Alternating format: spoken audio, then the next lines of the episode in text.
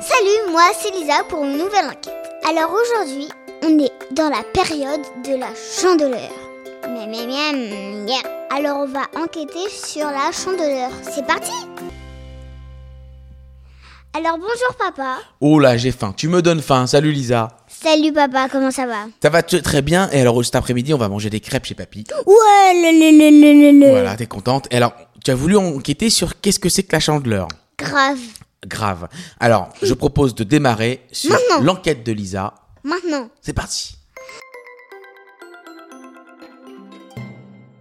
Alors, d'où ça tire son nom, la fête des chandeleurs de la fête des chandelles. Alors, raconte, c'est-à-dire, qu'est-ce que c'était la fête Alors- des chandelles Alors 40 jours après la naissance de Jésus, Ouais. il y avait des offrandes à Dieu. Ah, ok, d'accord. Et, et je crois que c'était aussi chez les juifs et chez les catholiques. C'était à peu près dans la même époque Euh, qu'il y avait des oui, offrandes. voilà, voilà. C'est ça. Et, et donc du coup, c'était ça tombait quelle date euh, 40 jours Le 2 février. D'accord, très bien. Et donc cette tradition, elle, elle, elle s'est appelée, la, elle s'appelait la fête des chandelles, c'est ça Exactement, papa. D'accord. Et alors comment de la fête des chandelles, c'est devenu la fête des crêpes Raconte-moi. Alors, vers 450, Ouais. un grand groupe de catholiques Ouais. sont arrivés à Rome. Le pape, il a décidé de donner des galettes à tous les affamés. Ah, d'accord. Et donc en fait, les galettes, ça, re- ça représente la crêpe, c'est ça Exactement. Bon, ok.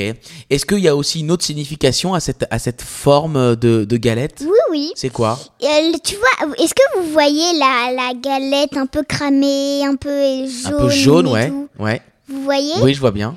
Et là, ça, ça représente la fin de, de l'hiver et ça représente du coup le soleil. Ah, parce que le printemps arrive dans peu de temps. Oui, exactement. Ok, d'accord. Bon, alors, il y a les traditions, c'est de faire des crêpes, c'est ça Oui, Alors, exactement. c'est quoi les traditions qu'on fait pour, euh, pour les crêpes On dit aussi que la première crêpe qui Ouais. est donnée Ouais. doit être envoyée sur, sur une armoire D'accord.